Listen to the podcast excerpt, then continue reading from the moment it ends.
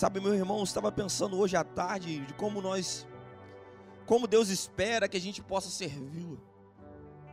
Quais são as nossas motivações para fazer as coisas? Quais são as nossas motivações para servir a Deus?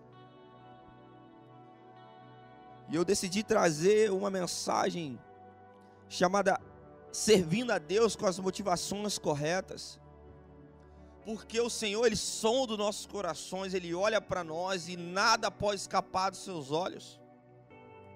Sabe, em Mateus capítulo 6, Jesus ele ensina um princípio geral ali, que é o Sermão do Monte, capítulo 5, 6 e 7 de Mateus que é o princípio que governa toda a vida do cristão, que governa a vida de todo discípulo de Jesus.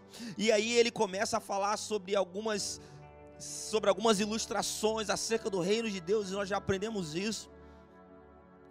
E ele fala de três coisas que é quando ele vai analisar a vida de uma pessoa, quando Jesus vai analisar a vida de um discípulo, ele olha três coisas na vida dos discípulos.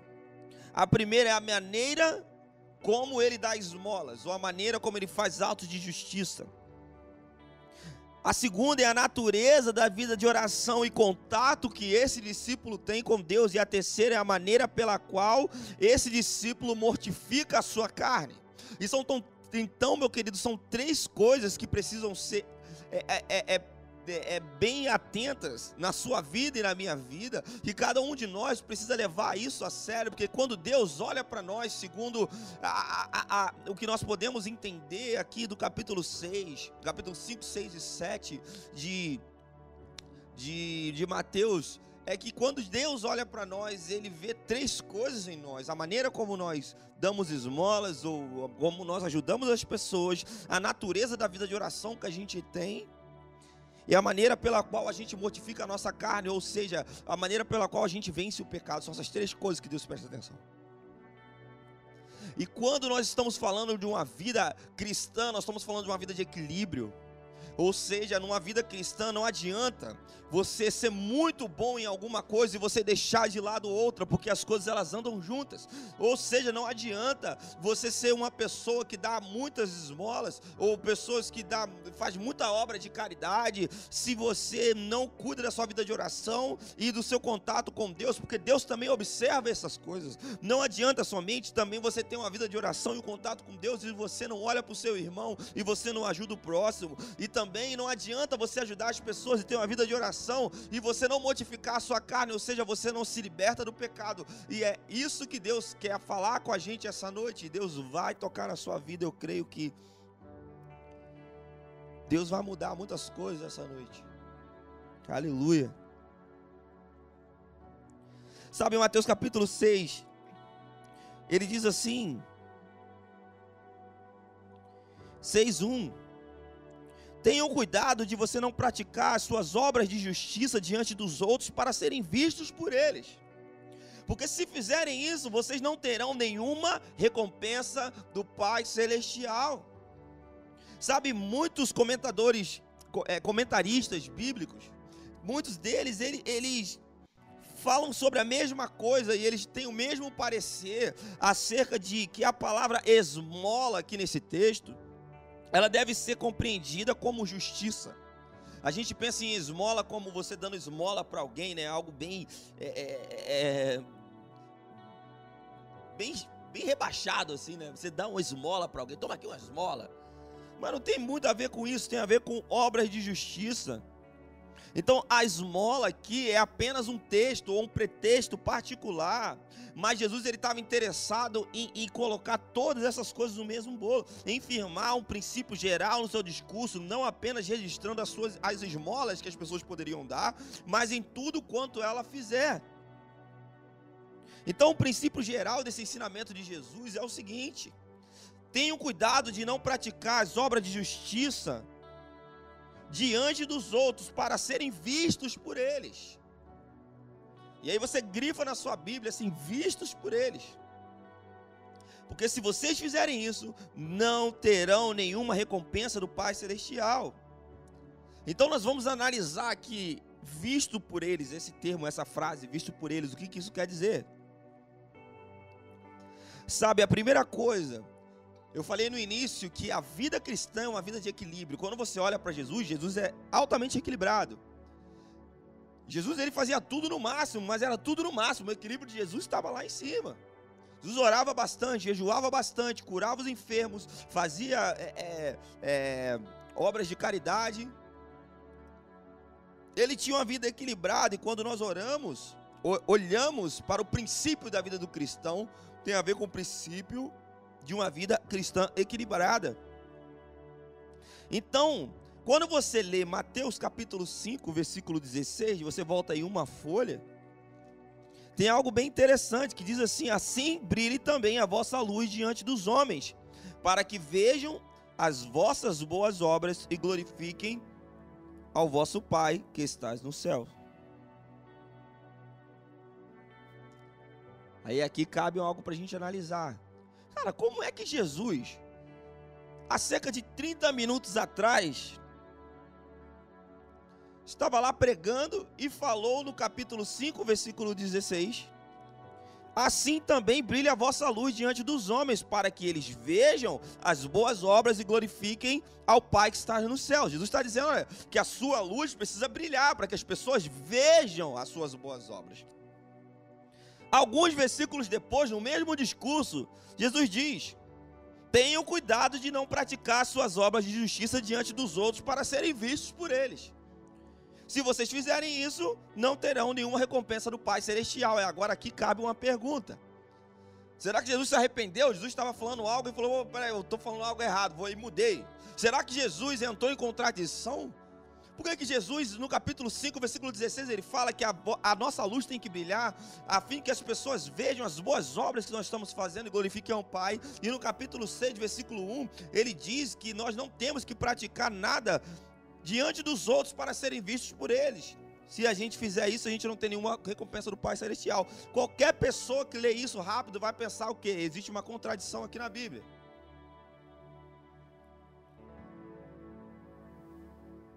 Sabe, meu irmão, se você tiver de fazer todas essas coisas em segredo, se você tiver de orar no seu quarto com as portas trancadas, se você tiver de ungir o seu rosto e arrumar, dando aparência de não estar jejuando, que é isso que Jesus ensina, como é que os homens poderão observar as suas boas obras? Como é que os, os homens poderão contemplar a luz que está brilhando em você se você faz tudo trancado? Na verdade, Jesus está convidando a gente a fazer as duas coisas. Ou seja, a vida cristã é equilibrada, lembra disso? Ele está convidando a gente a fazer as duas coisas, as duas coisas estão certas. Nós temos, na verdade, que fazer as duas coisas ao mesmo tempo.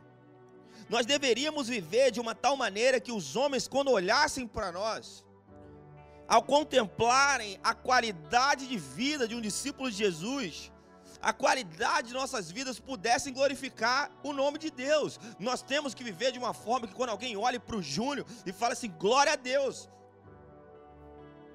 Ou seja, a mim, o meu estilo de vida, a minha vida, precisa comunicar a glória de Deus para as pessoas. E ao mesmo tempo, eu tenho que lembrar que jamais eu deveria fazer qualquer coisa que eu possa fazer, até as coisas do Senhor, com o intuito de atrair atenção para mim.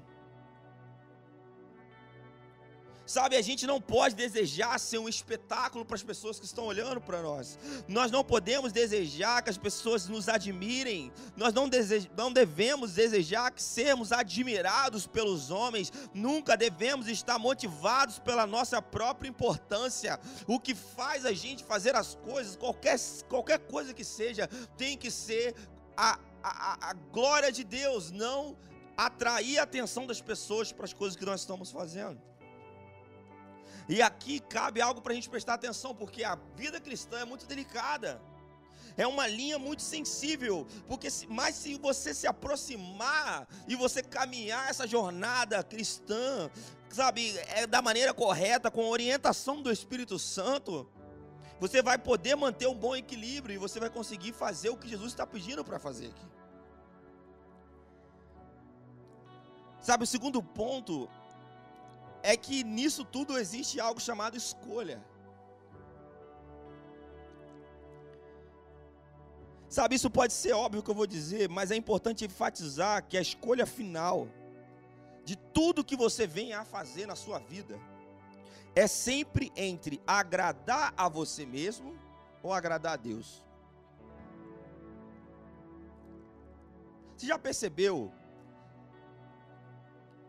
que às vezes você vai conversar com alguém, ou vai conversar com um pastor e tal, e, a, e você está todo empolgado e vai falar alguma coisa, alguém vai falar assim, mas isso é da vontade de Deus? Te perguntam. Ou seja, já bate uma coisa na sua cabeça, uau, a vontade de Deus é algo contrário à minha vontade. Você, ah, tomara que seja da vontade de Deus, tomara que seja da vontade de Deus. Isso não é por acaso, não que a vontade de Deus seja contrária à sua mas que na maioria das vezes a escolha das coisas que você faz vai ser sempre entre agradar você ou agradar a Deus. Tenham cuidado de não praticar suas obras de justiça diante dos outros para serem vistos por eles. Se fizerem isso, vocês não terão nenhuma recompensa do Pai Celestial. Sabe, isso nos leva a pensar que nós temos em, sempre uma escolha entre agradar os homens e agradar a Deus. Mas isso ainda vai muito mais profundo. A escolha final é entre agradar o homem, o próprio eu, ou agradar a Deus. Aí está a questão, a nossa única razão de fazermos coisas para agradar as pessoas a nossa única razão de fazermos coisas aos nossos semelhantes é que nós estamos agradando a nós mesmos. Porque nós temos um coração ruim que precisa ser transformado. Porque o desejo que existe dentro do nosso coração é que as coisas venham para nós, é que nós sejamos o centro das coisas. A gente falou isso semana passada, que é por isso que nós precisamos arrancar a raiz do problema, da independência de Deus e colocar Deus no centro das nossas vidas. Mas é uma, é, é, é, é uma, uma coisa que você tem que fazer. É, você tem que ir ao encontro, isso não vai acontecer sem você ser é, ativo naquilo. Você precisa decidir, escolher fazer aquilo. Sabe, nosso real desejo não é tanto agradar aos outros, mas nós queremos agradar as pessoas, porque sabemos que se assim a gente fizer, pensarão que somos pessoas muito melhores. Você sabe que lá no fundo do seu coração é isso que acontece.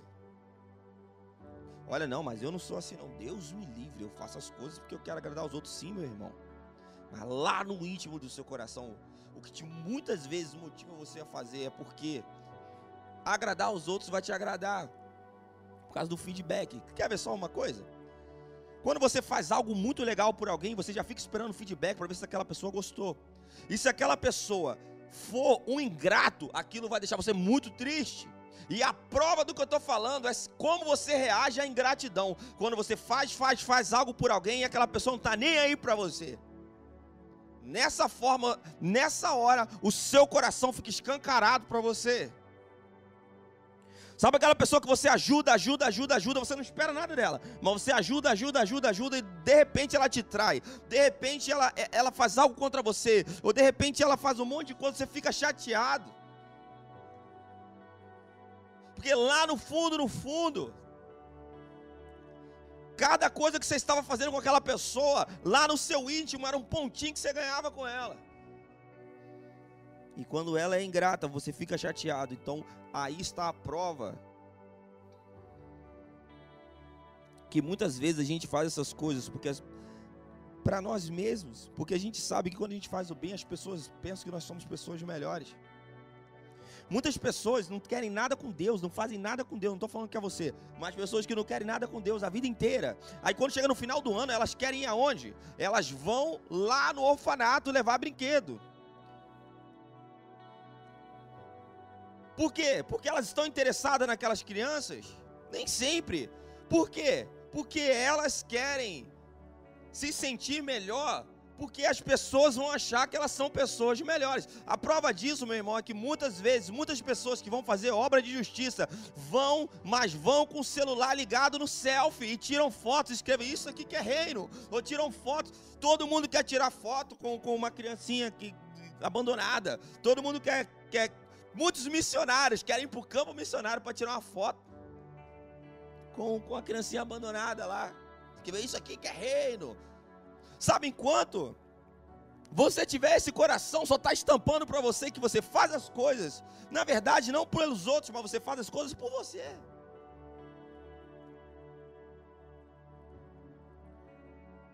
Sabe, tudo se resume no seguinte: por natureza, o ser humano deseja ser louvado por seus semelhantes, muito mais do que ser agradecido pelo louvor somente que vem de Deus. A gente quer reconhecimento das pessoas. Por natureza, nós queremos mais reconhecimento das pessoas do que o que Deus pode fazer por nós. Por natureza, por mais que você fale, olha, na minha linguagem do amor não é palavras de afirmação. Mas beleza, talvez você nem goste de ser elogiado em público, mas quando o seu nome não está na lista de todo mundo menos o seu, se você ficar chateado, é a prova de que o seu coração está naquilo.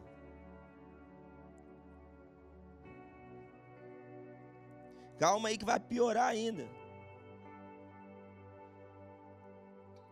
Sabe, ao desejar o louvor humano, ao desejar ser reconhecido pelos homens, ao desejar que alguém olhe o que você está fazendo, aquilo que realmente interessa é a opinião a respeito de você mesmo, cara. Sabe, eu converso com muitas pessoas e muitas pessoas têm falado. Eu, eu percebi que muitas pessoas ao longo dos anos têm o mes a mesma crise que é ninguém me reconhece. Já ouviu isso?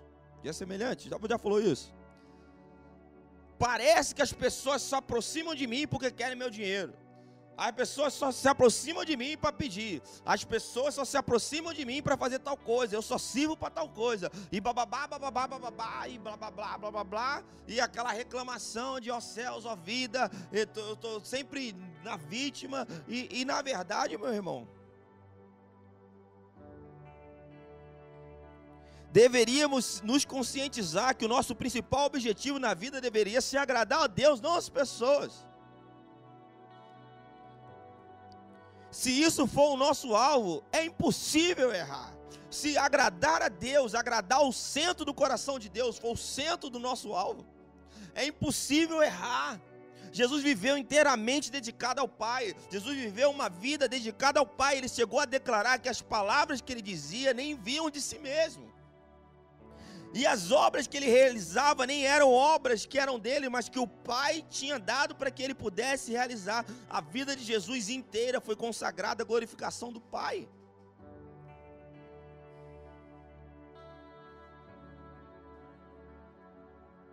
o desejo de atrair atenção, o desejo de atrair louvor, quem é movido por adoração e por, e, e por esse tipo de coisa é, o, é Satanás.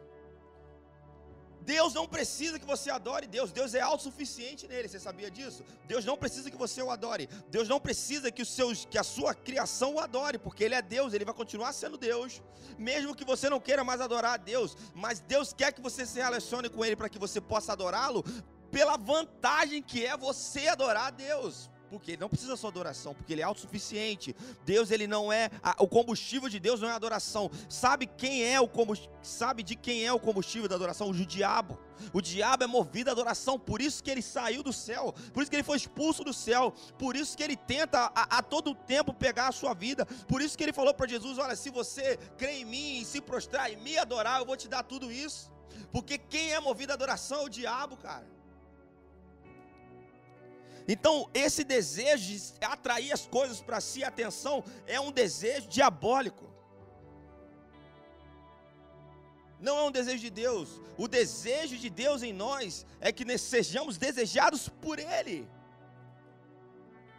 Sejamos desejados por Ele. Agora, todas as vezes que a gente pega esses desejos e começa a satisfazê-los em outras coisas, ou buscar reconhecimento das pessoas, meu irmão, isso é um desejo diabólico, isso não vem de Deus. Sabe, a vida de Jesus, Jesus nada, nunca pensou em si mesmo, ele se entregou por você, meu querido. E você daria a vida por alguém? Talvez você dá, ah, vou dar a vida pela minha mãe, daria a vida pelos meus filhos, e há controvérsias. A gente sabe mesmo se a gente vai dar a vida por alguém que a gente fala que vai dar na hora da morte. Porque no fundo, no fundo, nós olhamos para nós. Nós olhamos para nós. Mas Jesus ele já veio para dar a vida por você. Por você que não e por quem não quer nada com ele.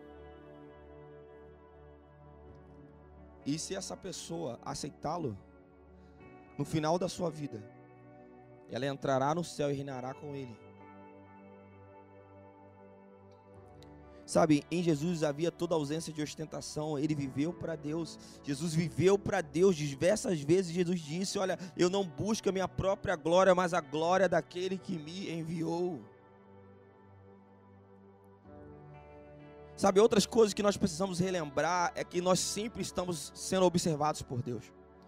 Nós sempre estamos na presença de Deus, sempre debaixo da vista de Deus. Deus está sempre olhando para nós. Deus contempla cada uma de nossas ações. Deus ouve cada uma de nossas orações. Salmo 139 diz que antes da palavra chegar na sua boca, Deus já sabe o que você vai falar. Ele realmente lê cada um dos seus pensamentos, está lá em Salmos capítulo 139. E se você acredita, meu irmão, na vantagem de ter quadros na sua casa lá com Salmo 91, quadro na sua casa com Salmo 23, tira o Salmo 91, sabe o que você põe lá? Põe Gênesis 16, 13, quer dizer, tu és o Deus que vê.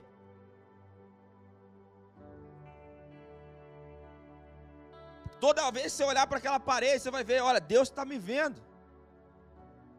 Tu és o Deus que vê. A gente gosta de botar só os versículos da vitória, da vitória, da vitória, mas a gente esquece que Deus é o Deus que vê. Ele está vendo a gente, meu irmão. Ele sabe da intenção do nosso coração, ele conhece tudo. A gente pode enganar o próximo, a gente pode viver uma vida falsa, a gente pode persuadir todo mundo a, e agindo com generosidade, mas Deus conhece o intuito e o propósito do nosso coração. E esse é um princípio fundamental. A gente não pode escapar de Deus, a gente não pode se esconder de Deus. Sabe, nessa questão da escolha final entre agradar a nós mesmos e agradar a Deus, nós nunca devemos esquecer que Deus conhece os nossos pensamentos e as intenções do nosso coração. Deus sabe. Sabe, aqueles que buscam, buscam receber galardões por parte dos homens nunca poderão recebê-los da parte de Deus. Aqueles que buscam receber reconhecimento da parte dos homens nunca vão receber, nunca poderão receber reconhecimento da parte de Deus. Se quando eu estou pregando aqui, o meu interesse é saber se as pessoas estão pensando sobre a minha vida, sobre minha pregação, sobre, sobre mim, isso, isso será tudo que eu poderei receber. Se quando eu estou pregando aqui, é, é o meu interesse é, é saber é que as pessoas falam assim: Uau, que pregação legal! Cara, tudo, é isso é tudo que eu poderia receber. É uau, que pregação legal. Porque nada vou receber da parte de Deus. Então, esse é um princípio absoluto. Se alguém estiver buscando galardão da parte dos homens, haverá de obtê-los, mas isso será tudo quanto essa pessoa poderá conseguir. Pare um pouco, analise a sua vida e pense aqui comigo. Tudo que você já fez no passado, de acordo com o que a gente acabou de ver aqui, quanto te resta para ser recebido da parte de Deus?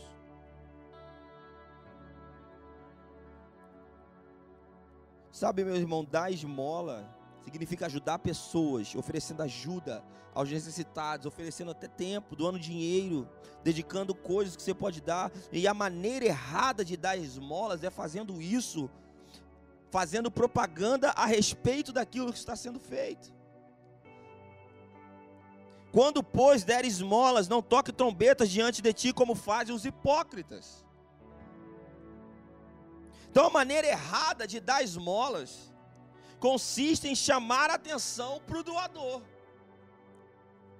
Então, qual é a maneira certa de agir? Mateus 6, 3 e 4 diz assim: Quando você der esmola, que a sua mão esquerda não saiba o que está fazendo a sua mão direita, de forma que você preste ajuda em segredo, e o Pai que vem em segredo te recompensará.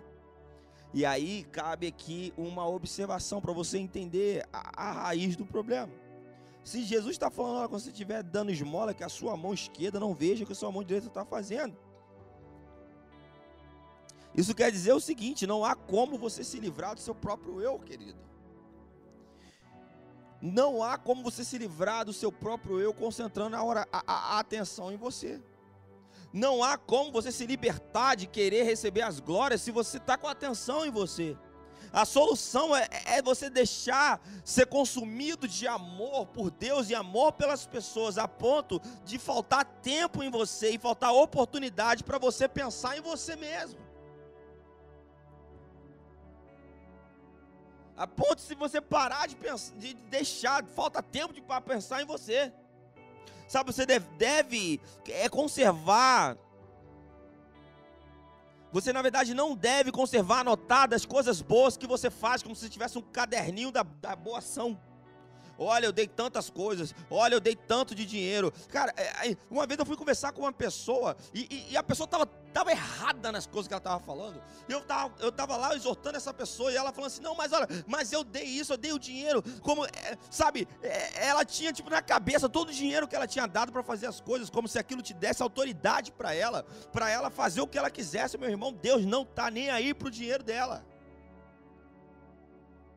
Dar dinheiro não te dá autoridade para fazer nada, meu querido.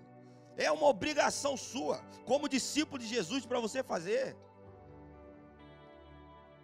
Claro, agora se você não dá dinheiro para as coisas, você não está nas coisas, porque aonde está o seu tesouro, ali está o seu coração. Se você está em qualquer coisa e seu dinheiro não está lá, você não está no negócio. Mas você não deve conservar anotado nenhum livro. Olha, eu fiz isso. Olha, eu dou tantas coisas. Olha, eu sou tão. Eu, eu... Não, não deve conservar isso. Jesus estava ensinando aqui que você tem que parar de manter esses registros. Você tem que esconder isso é de você mesmo, de um ponto, de uma forma de que a sua mão não veja o que a outra mão está dando. Quem é o principal problema aqui? É você. Jesus está falando que você tem que se esconder de você, cara. O problema é o seu coração, o problema é a, o seu ego, o problema é a sua vontade de querer ser o centro. Jesus fala: dá sim a sua mão, vê o que a outra está dando, ou seja, se esconda de você mesmo. Então, todas as vezes que a gente mantém algo anotado de tudo coisa que a gente fez, a gente está errado. E isso nunca pode ser um pretexto para a gente achar que a gente tem autoridade nas coisas.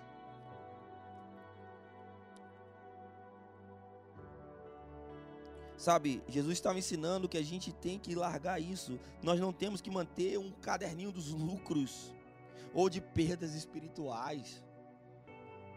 Sabe, conse que, que, que são é, é, é, consequentes daquilo que a gente fez aos outros.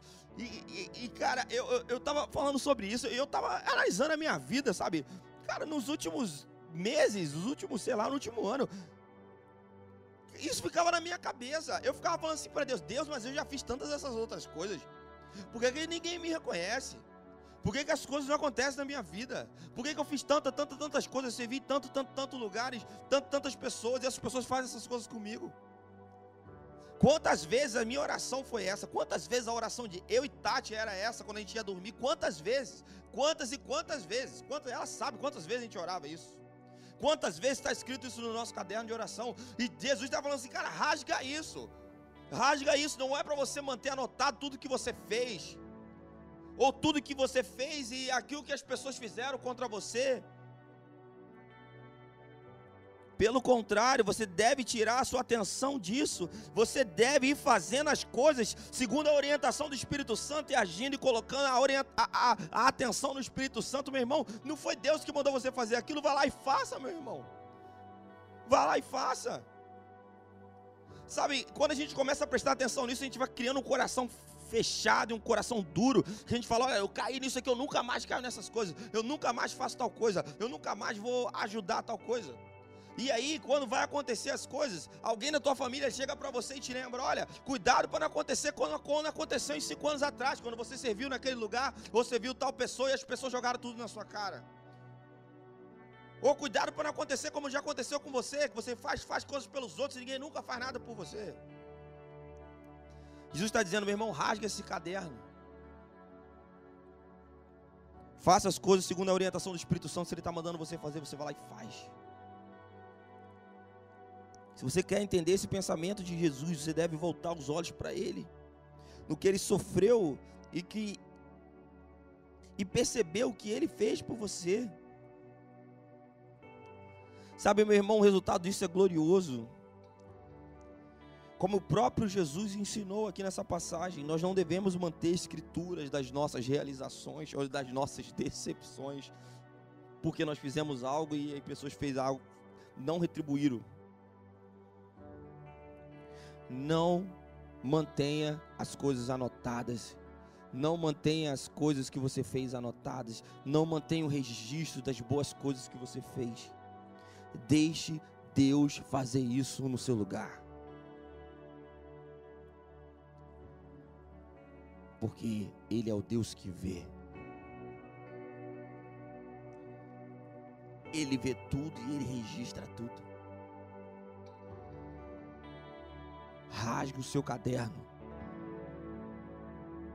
Rasgue a sua folha. Queime esse caderno. Não anote. Deixe que Deus anote no seu lugar.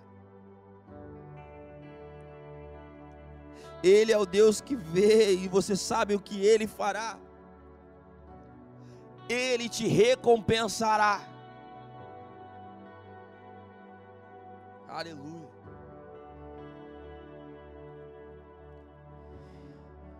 Ele te recompensará. Meu querido, está na hora de você rasgar o caderno das suas anotações, das coisas que você faz. Está na hora de você queimar a folha das decepções que fizeram contra você. Está na hora de você mudar o discurso que ninguém te reconhece, que ninguém olha para você. Ele é o Deus que vê.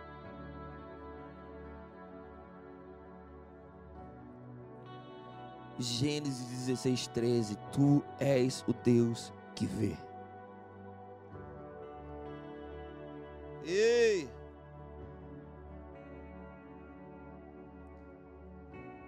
Feche os olhos na sua casa, Ele está vendo você agora.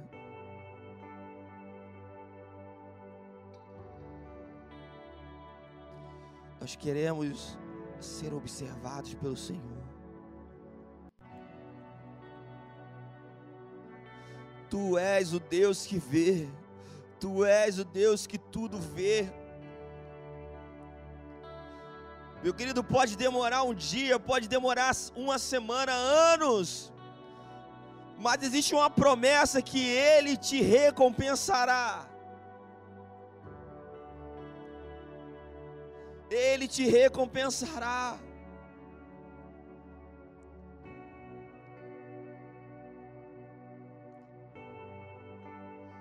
Ele te recompensará.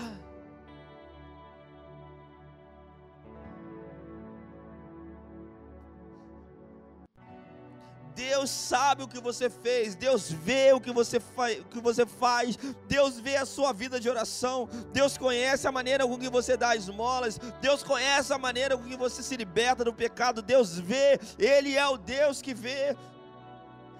Pare de anotar essas coisas. Pare de achar que ninguém te reconhece. Pare de, de, de, de esperar que as pessoas olhem para você e chame seu nome no microfone. Pare de esperar que você seja notado e que as pessoas batam no seu rosto ou, nas suas costas. Diga e diga: olha, como você é legal, como você é bom. Não, meu querido, não busque esse tipo de reconhecimento e não guarde os ressentimentos de quando você não foi reconhecido. Deixe que Deus anote as coisas para você. E Ele te recompensará.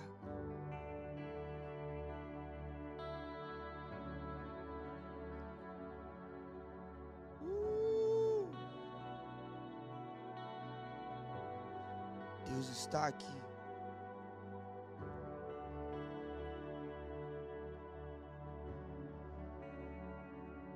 A minha recompensa é o Senhor, o meu tesouro é o Senhor.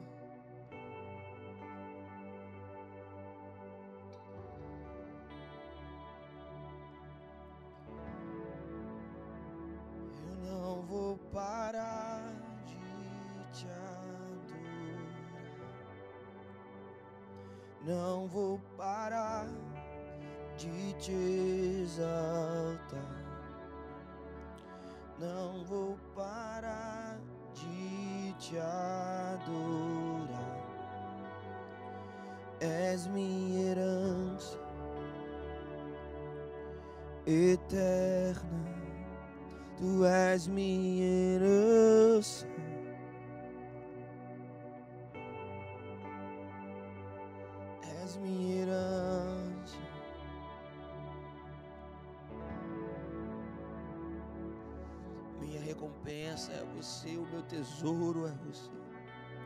O meu destino é você, a minha vida é você, Jesus.